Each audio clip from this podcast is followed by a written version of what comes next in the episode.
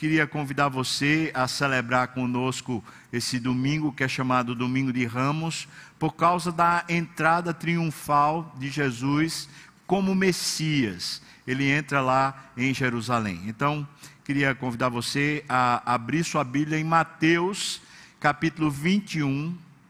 Mateus, capítulo 21. Nós vamos ler os 11 primeiros versículos.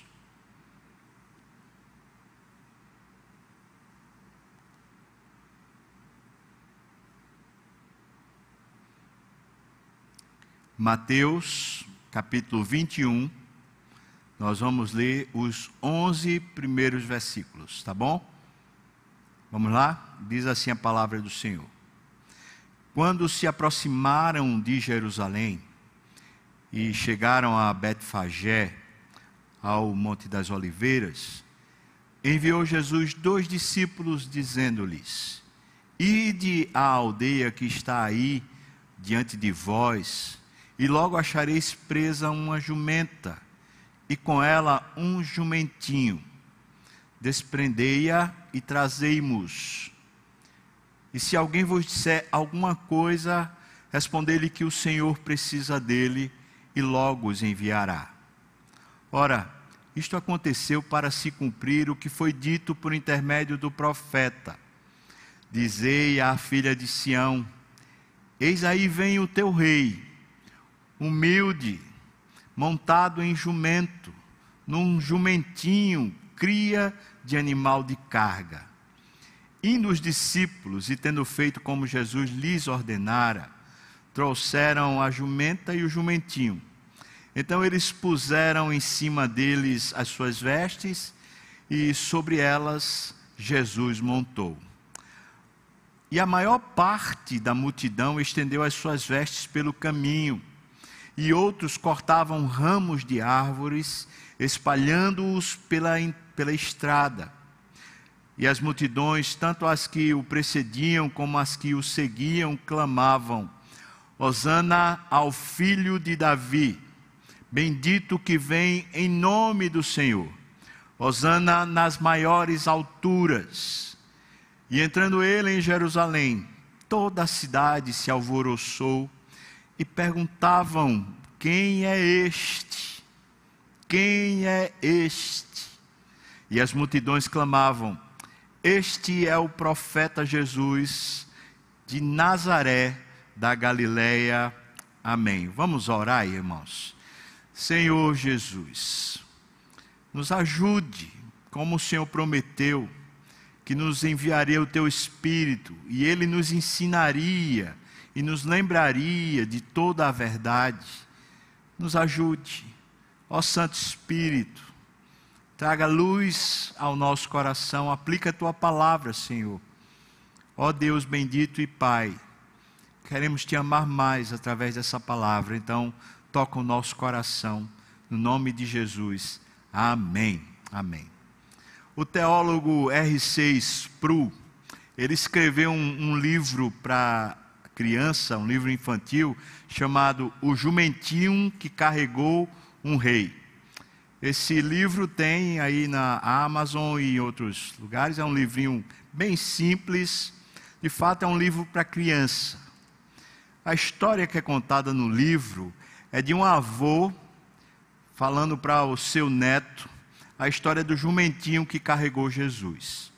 O nome do jumentinho é Jirico. Esse é o nome que foi dado pelo avô para o jumentinho. E o interessante na história é que o Jirico, que é narrado lá, ele, ele permanece continuamente amarrado, sem fazer nenhum serviço, porque ele era muito novo. E na convivência com os outros jumentos, ele se queixa porque ele não faz nada. Então alguém resolve contar para ele a história de jumentos importantes que foram narrados na Bíblia. Aí contam a história da jumenta de Balaão, depois contam a história do jumento que é chamado aqui no livro de Barnabé, o jumento que carregou Maria quando estava sendo levada a Belém, quando ela estava grávida do menino Jesus. E o Jerico fica todo animado, pensando: será que algum dia eu vou fazer alguma coisa importante? Até que de repente chegam uns homens naquele lugar onde ele está amarrado, junto com a sua mãe, e esses homens é, vão pegá-los, tem uma conversa, e ele ouve simplesmente dizendo assim: é que o Senhor precisa dele. E ele fica pensando: o que será isso? Então ele é levado e é colocado nas costas dele lá as roupas, e o Senhor Jesus se senta lá no, no, no lombo dele, e ele então entra aclamado pela multidão. E o Jerico fica assim, pensando na importância dessa obra que ele acabou de fazer. Ele vê a multidão, ele vê os mantos, ele vê os, é, as palmas, e ele vê o pessoal cantando Osana, e ele chega à conclusão: eu estou carregando um rei nas minhas costas. Logo quando ele entra na cidade, Jesus dá uma tapinha nele e entra para o templo e ele volta para sua atividade normal. O dono dele resolve agora pô-lo para carregar a carga, que até então ele não tinha carregado nada, e ele começa a carregar aquilo que era natural os jumentos carregarem. Carrega madeira, ora carrega é, azeitona, carrega as produções. E ele fica muito chateado, porque ele pensa assim: eu fiz uma coisa tão importante, eu carreguei um rei nas minhas costas, e agora estou fazendo essas coisas assim tão, tão medíocres, tão simples. Até que um dia, nesses afazeres dele, cinco dias depois, ele vê Jesus Cristo carregando madeiro. E quando ele vê Jesus Cristo carregando madeiro, sendo açoitado e depois sendo preso lá no madeiro, ele fica horrorizado. E ele fica pensando assim: que é isso? Porque estão maltratando tanto aquele que há cinco dias atrás era chamado rei? Eu achei muito interessante, na verdade, é muito ilustrativo essa perspectiva que RC Spru coloca. E tem uma grande lição, porque no final da história, o jumentinho é confrontado com as suas próprias perspectivas, ele se achando importante por carregar um rei, e agora nos afazeres comuns, ele acha que ele está sendo é, mal usado. Queria pensar com você sobre essa história de Jesus entrando em Jerusalém e as implicações, pelo menos algumas aplicações disso para a nossa vida. E eu vou seguir aqui mais ou menos o texto, tentando introduzir a gente nessa história da melhor maneira que eu consiga. Queria que você pensasse que antes de chegar nesse momento, nos últimos dias, Jesus tinha ressuscitado Lázaro. E ele ressuscitou lá em Betânia, que fica próximo a Jerusalém. E depois de ressuscitar Lázaro, a Bíblia diz que Jesus foi para um, uma espécie de banquete ou foi para uma, uma refeição na casa de um, de um homem que vem a converter-se, chamado Simão. Lá também está aquela pecadora que o unge, preparando ele para sua morte. Esses são os últimos eventos que acontecem antes de Jesus vir para Jerusalém. E quando ele está vindo para Jerusalém, o texto diz no versículo 1 que eles chegaram a Betfagé. Ora, o que é Betfagé? Betfagé, o nome significa casa dos figos primários. Mas o nome parece não ser tão importante. Talvez o que ela era é mais importante para a gente entender. O texto diz para nós no versículo 2 que era uma aldeia, ide a aldeia lá em Betfagé. E essa palavra que é usada, cone, no, no grego, ela normalmente significa um vilarejo, ou significa um subúrbio. Portanto, era uma região próxima a Jerusalém, mas que não ficava em Jerusalém. A, a distância dela para Jerusalém era cerca de dois mil côvados, ou seja, mais ou menos um quilômetro de distância, que era o que, que era permitido se caminhar no dia de sábado. E aí o que é que a gente encontra na cidade ou no vilarejo de Betfagé?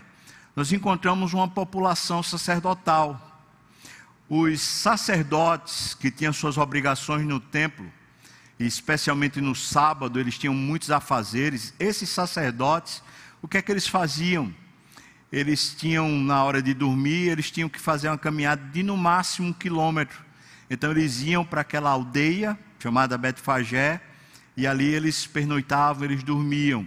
Então era um subúrbio de Jerusalém, e a população de Betfagé era a população dos sacerdotes. Portanto, provavelmente esse esse jumentinho era o jumentinho de algum sacerdote, junto, claro, com a mãe do jumentinho.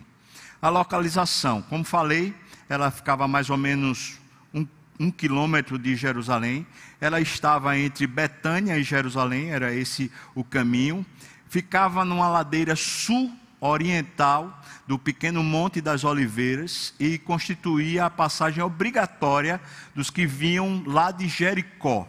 Esse era o caminho obrigatório. Interessante que para passar para Jerusalém, ele precisava passar por uma ponte sobre um córrego chamado Cedron. E é, esse é um nome muito importante na história bíblica, esse córrego de Cedron, por causa das profecias. Esse, essa, essa, esse caminho ia até a porta que na época de Neemias era chamada Porta dos Cavalos, mas na época de Jesus era chamada Porta Dourada. Antes da ponte, um pouco mais à direita, você vai encontrar o horto do Getsemane, justamente o lugar onde Jesus faz as orações antes de ser crucificado.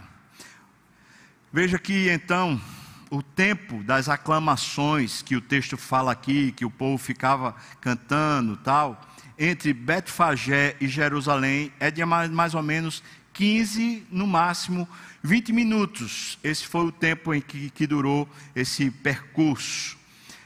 Versículo 2 diz que era para desprender esse jumentinho e levar. Muito interessante também, né? Se alguém vos disser, versículo 3, é, qualquer coisa, você diga para ele assim: o Senhor precisa dele e logo os enviará. Ou seja, Jesus está dizendo que é o Senhor, ele está afirmando isso. E está dizendo que por causa desse senhorio, ele poderia usar aquilo que, entre aspas, não é propriedade dele. Mas isso aqui parece ser uma contradição, porque se ele é o Senhor, então ele pode usar tudo. O Senhor é dono de tudo. E ele está indo lá e está dizendo, ou melhor, mandou os discípulos lá e está dizendo: olha, pode pegar, porque eu sou o Senhor. E de fato, o dono foi lá e deixou ele ir. Aí, quando a gente segue no texto, a gente vai encontrando nos versículos 4 a 7, que o que está acontecendo ali, nessa entrada que, que Jesus vai fazer, era na verdade uma profecia. Essa profecia a gente vai encontrar em dois textos do Velho Testamento. Isaías 62, versículo 11, que nós já lemos aqui hoje, o texto diz assim: Eis que o Senhor fez ouvir até as extremidades da terra estas palavras: Dizei à filha de Sião: Eis que vem o teu Salvador, vem com ele a, tua, a sua recompensa e diante dele o seu galardão. Veja que essas palavras, né, elas têm três aplicações bem fortes, fáceis também. O Messias devia entrar em Jerusalém Segundo, que a obra de salvação, a recompensa seria trazida à cidade, que é a filha de Sião no caso. E o terceiro é que o resultado dessa salvação seria o galardão do Senhor, que a própria igreja estava diante dele. Ou seja, ele precisava seguir para poder chegar a esse galardão, conquistar esse galardão. A segunda profecia está lá em Zacarias, capítulo 9, versículo 9, diz: Alegra-te muito, ó filha de Sião Exulta, ó filha de Jerusalém, eis aí vem o teu rei, justo e salvador, humilde, montado em jumento, um jumentinho, cria de jumento. É muito interessante a perspectiva que Zacarias coloca. Humilde, montado num jumentinho, cria de uma jumenta. Em Mateus, parece que ah, o relato, veja como diz, né? O relato diz, é, versículo 7: Trouxeram a jumenta e o jumentinho, então puseram em cima deles as suas vestes, E aí diz: E sobre elas Jesus montou. E aí fica a dúvida: Jesus montou sobre os dois animais, a, a jumenta e o jumentinho. Como é que, que a gente vai entender isso? Quando a gente lê Zacarias, a gente entende que ele, ele montou no jumentinho que era a cria da jumenta. Interessante também que o versículo de, de Mateus diz que ele, eles colocaram as vestes sobre os dois animais. Colocaram, é, a, eu vou chamar de cela, né? mas era as vestes dele para alguém sentar. Eles colocaram sobre a mãe, a jumenta, e colocaram também sobre o jumentinho. Mas Jesus só montou no jumentinho, não montou na mãe mas os discípulos meio que prepararam os dois para Jesus montar. Na Septuaginta, tradução é, que foi feita do, do hebraico, né, traz a seguinte é, é, expressão: ele foi montado sobre uma besta de carga, o potro, um jumento novo. Então, o que é que a gente deduz disso? O que é que a gente crê? A gente crê que era um jumentinho que nunca tinha sido montado antes. E isso é importante. Por que isso é importante? Porque no Velho Testamento, os animais, para serem usados para Deus, eles precisavam ser animais que nunca tivessem sofrido julgo nenhum. Ou seja, para Jesus, que é Deus, poder usar aquele animal para o serviço de Deus, Aquele animal precisava nunca ter levado carga nenhuma, ter sofrido julgo nenhum. Então isso é importante sim, porque a profecia que está determinada lá coloca Jesus como sendo o próprio Deus, o Rei Deus, que agora vai entrar humilde, sentado num jumentinho. Então, já, já entendemos isso. Mas além disso, as profecias ainda trazem mais ensinamento. Na, os rabinos que tinham estudado o texto sobre o Messias, quando o Messias viria, a primeira vinda, eles acreditavam que, especialmente em Daniel, capítulo 7, versículo 13, eles acreditavam que o Messias, se Israel fosse puro, o Messias viria nas nuvens. Ou seja, eles não faziam distinção entre a primeira vinda e a segunda vinda do Messias. Para eles, a expectativa do Messias era de que ele viria. E então eles, deduziam o seguinte: Daniel capítulo 7, 3: Se Israel for puro, quando ele vier, ele vem nas nuvens. Mas se Israel não for puro, quando ele vier, ele vem andando no jumentinho para entrar na cidade. Ou seja, para os rabinos, para os sacerdotes, aqueles que emprestaram o jumentinho, juntamente com todos que estão dentro de Jerusalém. Daqui a pouco a gente vai falar que estava numa época de duas festas, uma festa chamada Sucote, festa das tendas, e depois a festa da Páscoa. Para os sacerdotes que estão né, pululando Jerusalém, é, é muito interessante isso, porque a entrada do Messias num jumentinho trazia um significado para eles de que Jerusalém e Israel, os judeus, eram impuros, segundo a conclusão deles. E o que é que simbolizava então o jumentinho? Além de simbolizar a impureza de Israel, nós podemos chegar às seguintes conclusões. Primeiro, nos tempos primitivos, ou seja, na, no contexto do Velho Testamento, lá em Gênesis 22, 3, por exemplo, em Juízes capítulo 3, versículo 10, o jumento foi um animal de cavalaria real. E pelo menos entre os nobres e os dignitários era que ele era usado.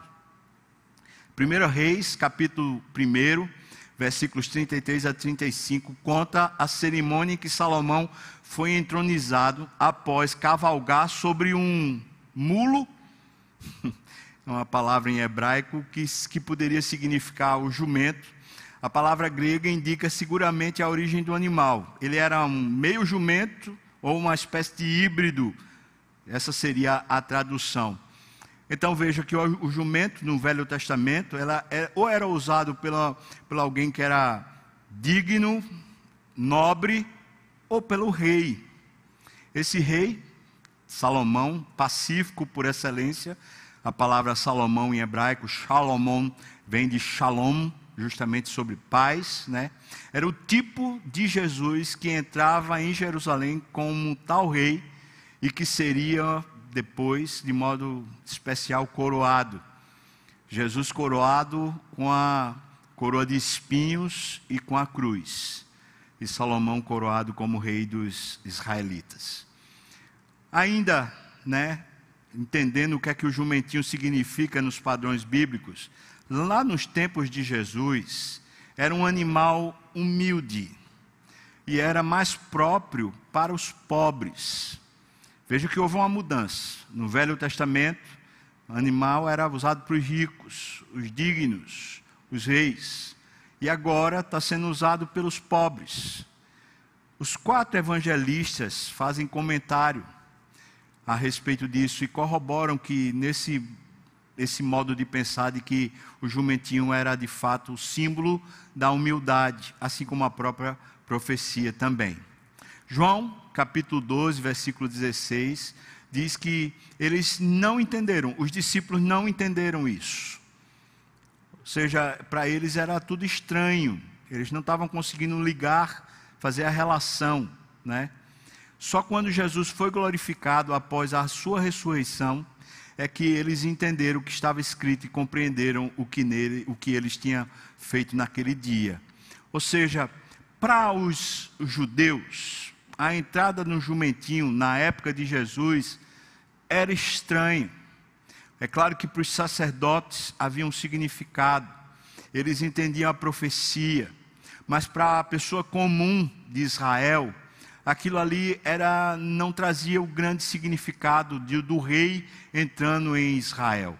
Era simplesmente uma coisa comum. Entretanto, irmãos, quando eles estão colocando mantos e palmas, isso sim traz o significado da festa. Que é o terceiro ponto que eu queria colocar com você. A época em que acontece essa entrada em Jerusalém.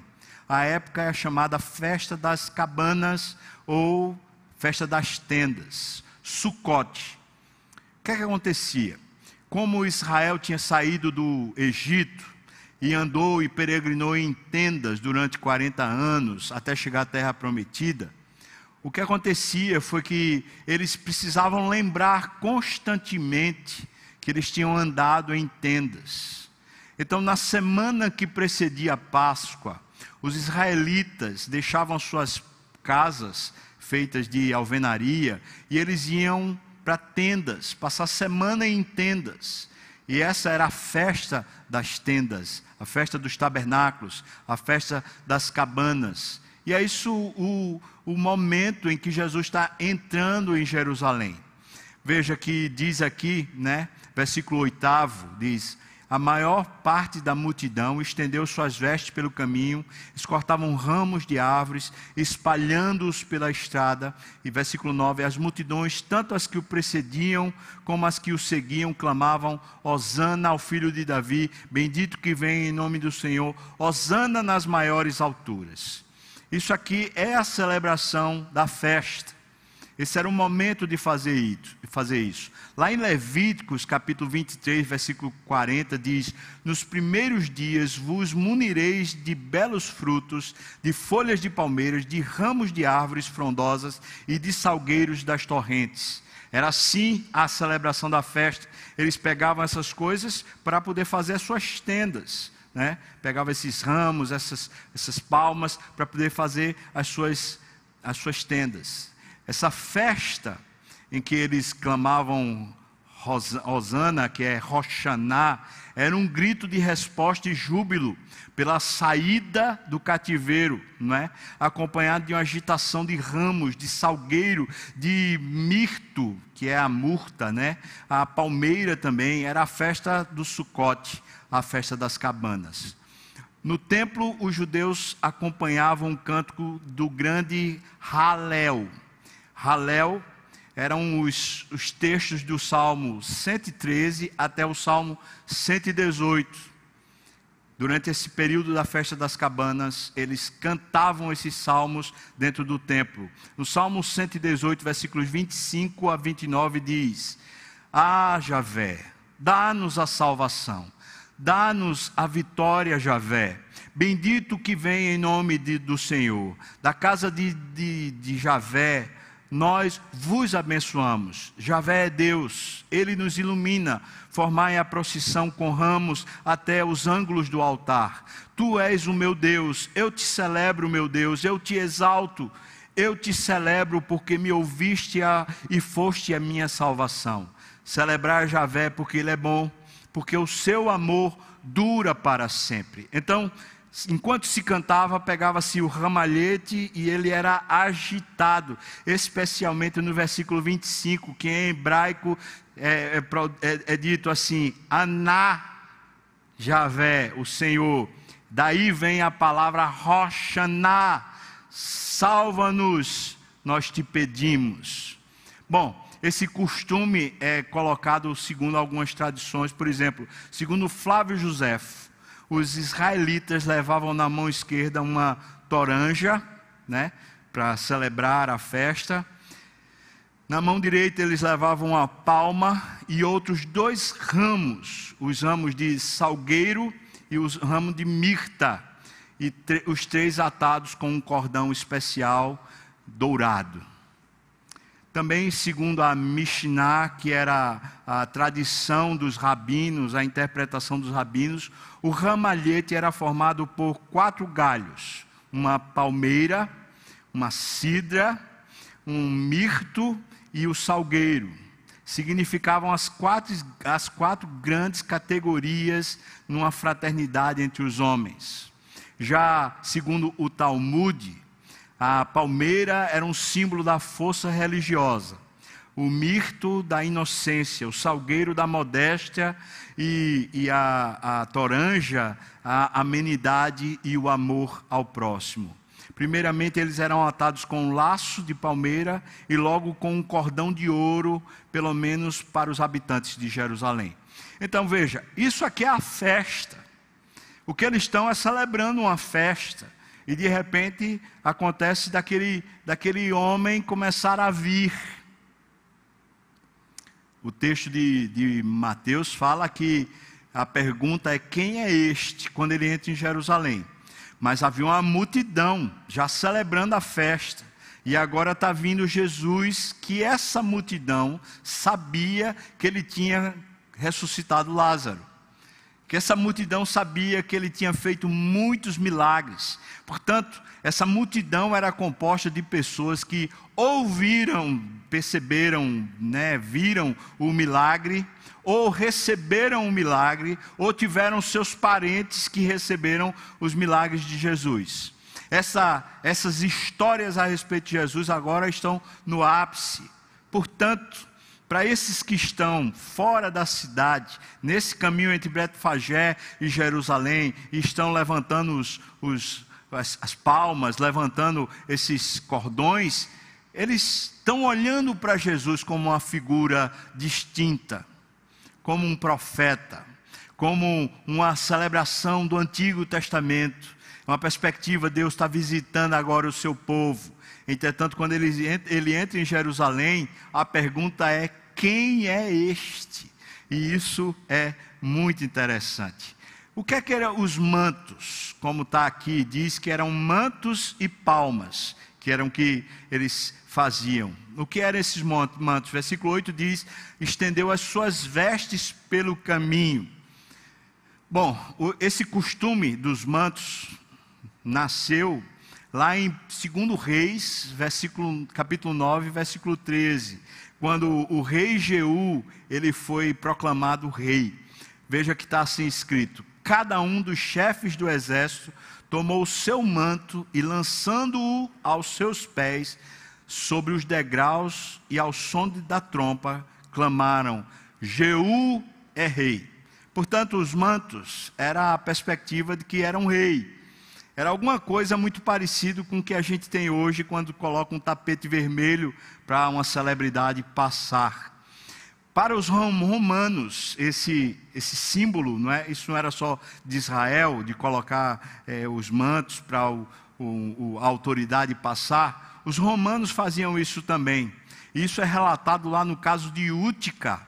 Os soldados espalharam os mantos para que ele andasse sobre eles como se fosse um tapete era na verdade uma imagem que refletia o que acontecia com os vencidos, sobre cujos corpos deitados na terra passava o exército vencedor, humilhando-os como escravos submetidos à nova autoridade imposta pela vitória das armas. Para os romanos, portanto, esse costume de colocar os mantos era, era a celebração da vitória e colocando aqueles que ficam debaixo do manto como sendo seus súditos e seus escravos também uma menção à figura do, do poder de um reino, do poder de um império.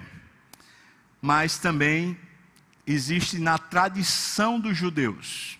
Veja que eu coloquei primeiro aquilo que está nas Escrituras, e a gente leu em 2 Reis, capítulo 9, versículo 13, lá a proclamação de Jeú mas na tradição dos judeus, na história dos judeus, no período intertestamentário, nós vamos encontrar esse mesmo costume sendo feito agora, relatado pelo livro de Macabeus. Primeiro Macabeus, capítulo 13, versículo 51, diz: Quando Simão Macabeu expulsou os pagãos da cidade de Jerusalém, entraram os israelitas no meio das aclamações e palmas, os galhos, né, ao som das liras e dos símbolos, os pratos, dos hinos e dos cânticos. Quando eles tiveram a vitória, que eles conseguiram expulsar os ímpios de lá de dentro de Jerusalém, então eles começaram a celebrar fazendo isso que está sendo feito agora.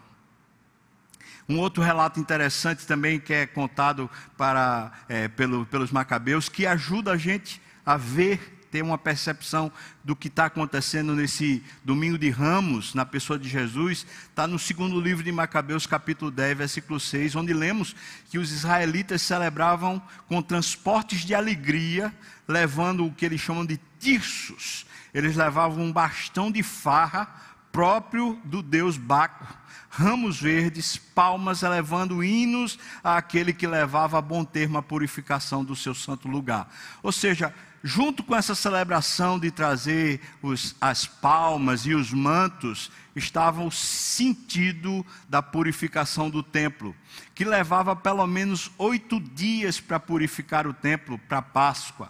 E Jesus, no entanto, quando chega em Jerusalém, primeira coisa que ele faz é entra no templo e o purifica.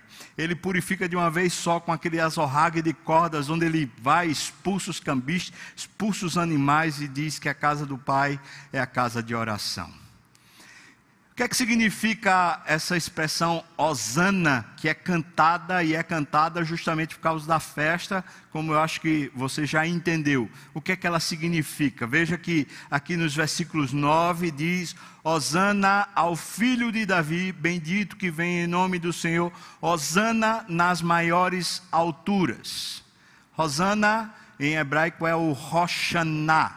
O Roshaná é um vocabulário hebraico que define que existia uma poesia litúrgica e essa palavra era cantada como um estribilho, significando: ajuda-nos, ó Deus.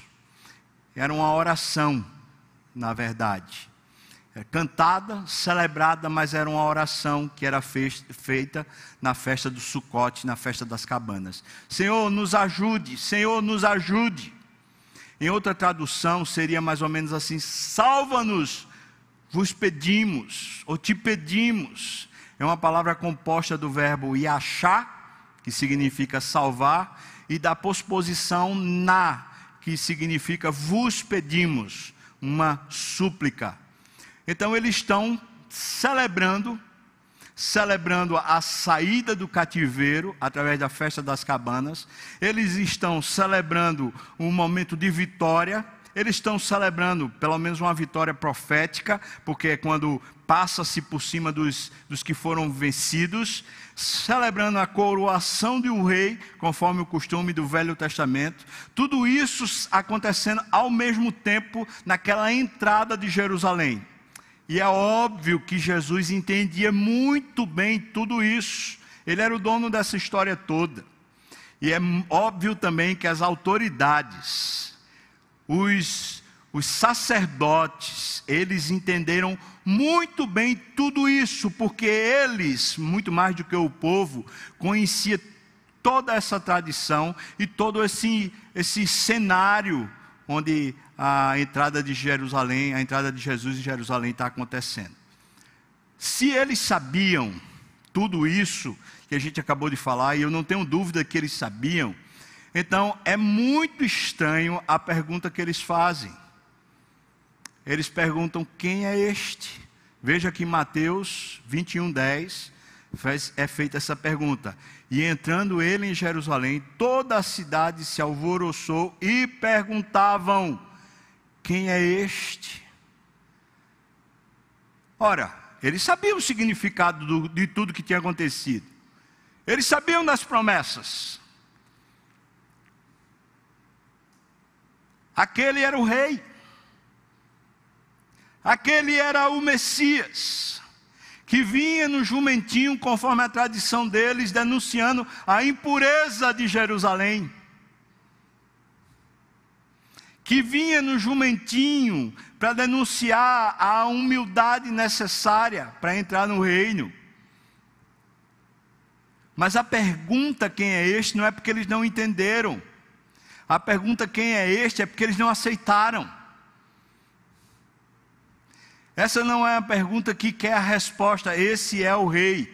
Essa é uma pergunta que quer a resposta do tipo assim: ele não merece. Se ele não merece, como é que ele está fazendo isso? Como é que a gente também está fazendo isso com ele? Ele não é o rei, ele não é essa autoridade, ele não é digno. Então, como é que se está fazendo isso com ele? Quem é este? Essa é a pergunta dos que estão dentro de Jerusalém. Então a gente vê aqui do, do, do, dois povos, duas pessoas, duas narrativas. Fora de Jerusalém, uma aclamação, uma celebração, o ápice. Dentro de Jerusalém, uma interrogação: quem é esse? A resposta da multidão: Este é o profeta Jesus, originário de Nazaré da Galiléia. Veja que está aqui, versículo 11. Este é o profeta Jesus de Nazaré da Galiléia. Essa é a resposta. A gente pode dizer, né, que Jesus mesmo tinha dito que ele era profeta. Veja que lá em Lucas capítulo 4, versículo 24, ele diz que nenhum profeta é sem honra senão na sua própria terra. Então Jesus podia ser chamado de profeta.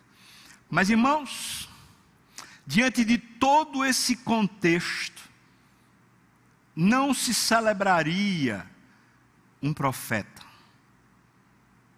Ou era um Messias, ou era um rei, ou era um rei Messias, mas não um profeta.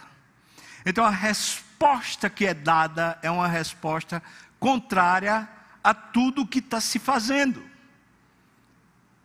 Não casa. Não significa. A resposta não traz o significado do que eles acabaram de viver. Por isso, uma grande incoerência é feita. Essa é a história da entrada de Jesus em Jerusalém. Parece uma apoteose, parece o momento mais triunfante dele. Mas na verdade uma grande incoerência, incongruência. Se faz tudo o que está profetizado, se celebra todo o costume do Velho Testamento, se pratica tudo o que está dentro da cultura odierna, presente de Roma, de Israel, dos gregos, tudo isso está sendo feito de uma vez só. No entanto, quando chega a pergunta finalmente quem é a pessoa que está recebendo tudo isso, a resposta é incoerente. Ela parece não trazer o significado. Eu queria pensar com você a respeito justamente disso. Não é difícil a gente fazer coisas para Jesus e às vezes celebrá-lo, até em culto. Muito interessante, por exemplo, quando a gente chega no final do ano, um culto de Natal, culto de Ano Novo, a igreja fica cheia de pessoas que não são da igreja. Elas vêm pedir a Deus a bênção para um ano novo, vêm celebrar o Natal mesmo sem conhecer muito bem quem é este.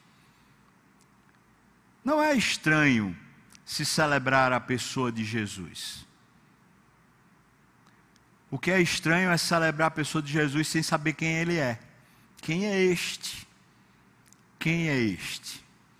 E acho que essa pergunta que é feita dentro de Jerusalém é a grande pergunta para ser feita por nós.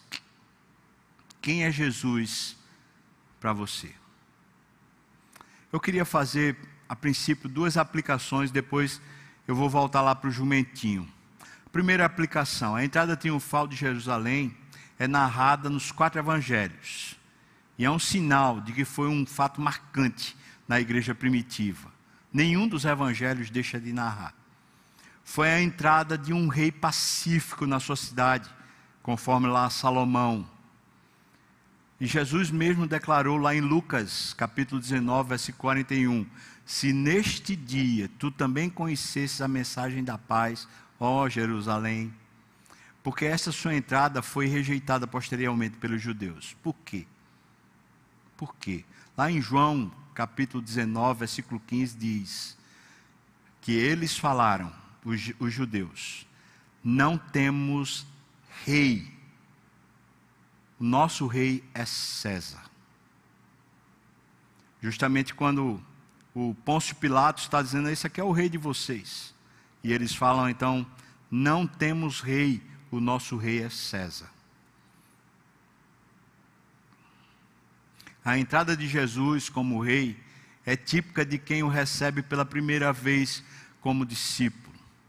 Nós o recebemos, nós o amamos, nós dizemos para ele: pode fazer o que quiser, mas logo, logo chega a hora difícil, chega a hora do compromisso, e mais uma vez, por motivos de considerações puramente humanas, nós simplesmente começamos a desistir.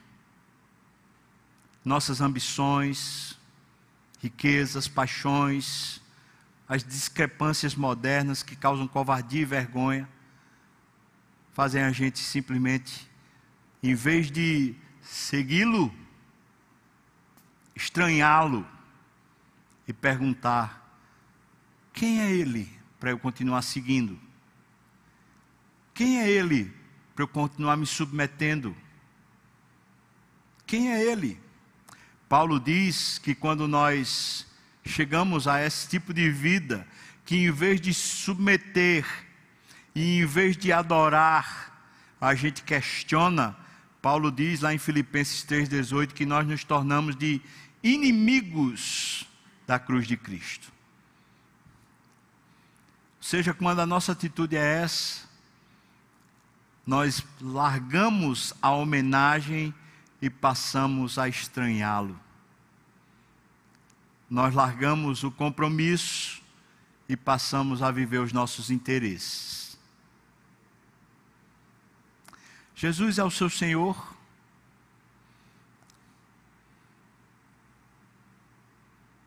Jesus define para você como você tem que viver.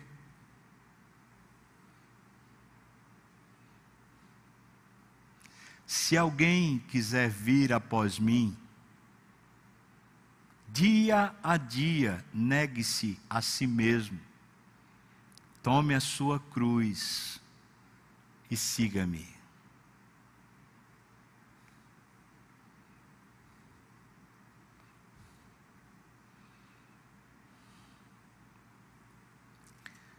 Sempre há uma sexta-feira santa cinco dias depois da entrada triunfal, sempre há uma Sexta-feira Santa em que o renegamos e covardemente o abandonamos. Quando os nossos interesses, ambições, riquezas, paixões ficam maiores do que a nossa adoração.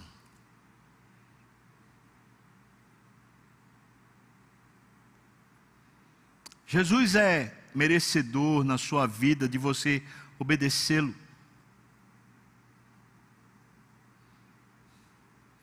Segunda aplicação que eu queria fazer. O verdadeiro rei a quem servimos, na maioria das atuações da nossa vida, parece ser a riqueza, o poder, o aplauso do público.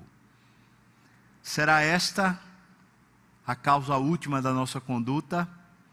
A gente simplesmente ser aceito pela maioria, ser conivente com a maioria, ter as mesmas respostas da maioria, ter o mesmo discurso da maioria.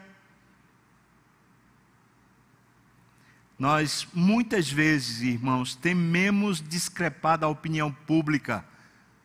Nós tememos dizer o que cremos, como cremos, por causa da opinião pública. E isso é covardia, isso é vergonha. Não queremos perder o passo e o compasso da modernidade, dos nossos dias. Então a gente simplesmente quer sair de moderno. Quer parecer que a gente está tá na onda junto com todo mundo.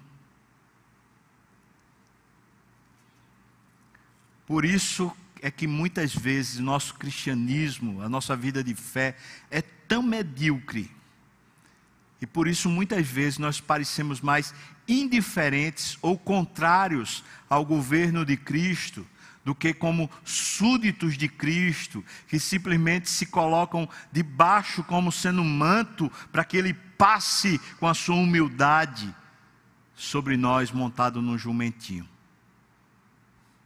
Nós muitas vezes terminamos nossa jornada como se fosse uma carga morta dentro da igreja.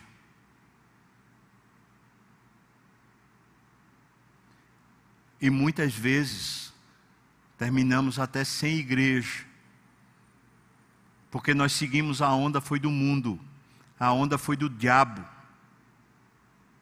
seguindo o mesmo discurso do diabo e do mundo. Pense nisso. O final da história lá do jumentinho conta para nós que o, o jumentinho, quando viu Jesus naquele sacrifício, ele ficou horrorizado. E ele foi perguntar por que isso para o, o jumento Barnabé que tinha carregado. E o jumento Barnabé diz: Eu vi dos pais dele falando que ele teria que sofrer para salvar o seu povo. E agora está se cumprindo a profecia. E Jerico, quando vê Barnabé falando isso, Barnabé, o, o outro jumento, né? Falando isso para ele, ele começa a entender. Jerico estava confuso e triste. E ele diz assim: eles não deveriam ter feito Jesus carregar aquela cruz horrível. Ele é o rei.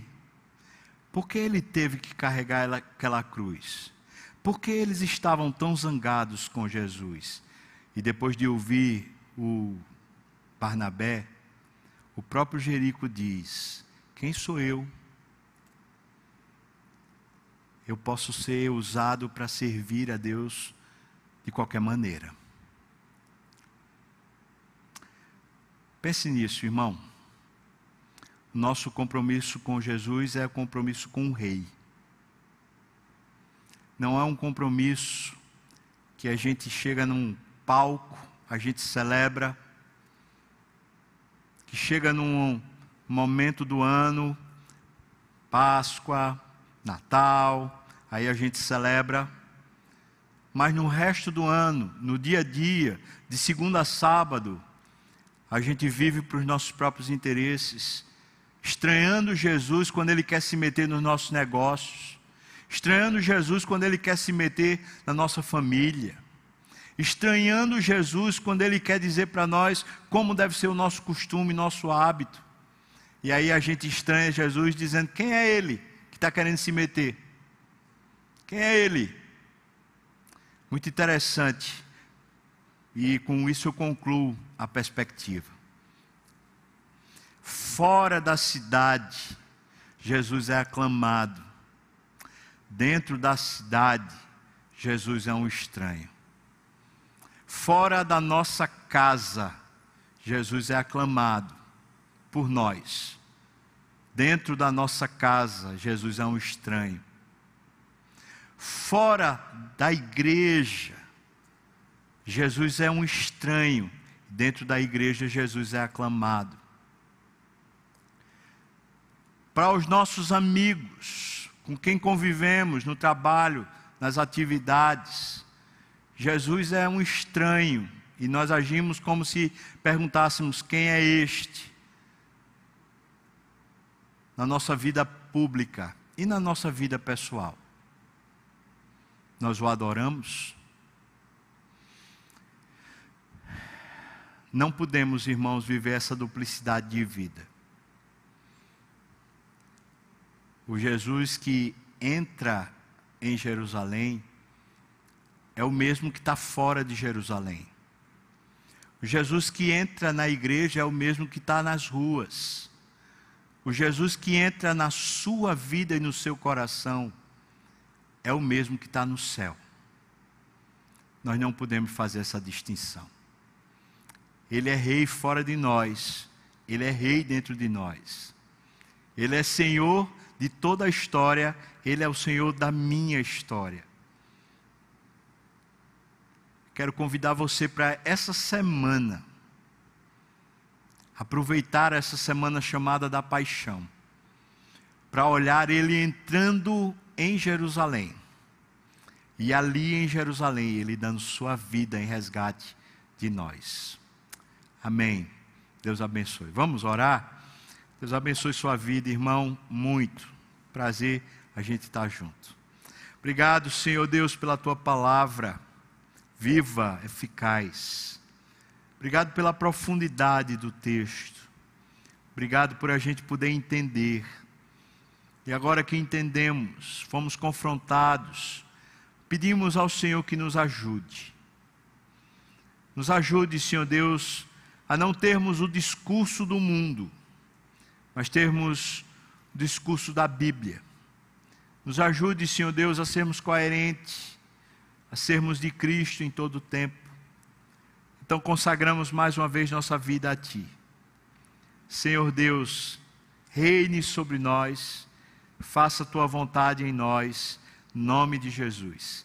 E que a graça do nosso Senhor e Salvador Jesus Cristo, que o amor de Deus, nosso querido e amado Pai, comunhão, consolo, a bênção, o poder, o avivamento do Espírito venha sobre nós, o povo do Senhor não só aqui e agora, mas até quando o Senhor voltar e nos tomar para si. Aleluia. Amém. Amém. Deus abençoe, irmãos.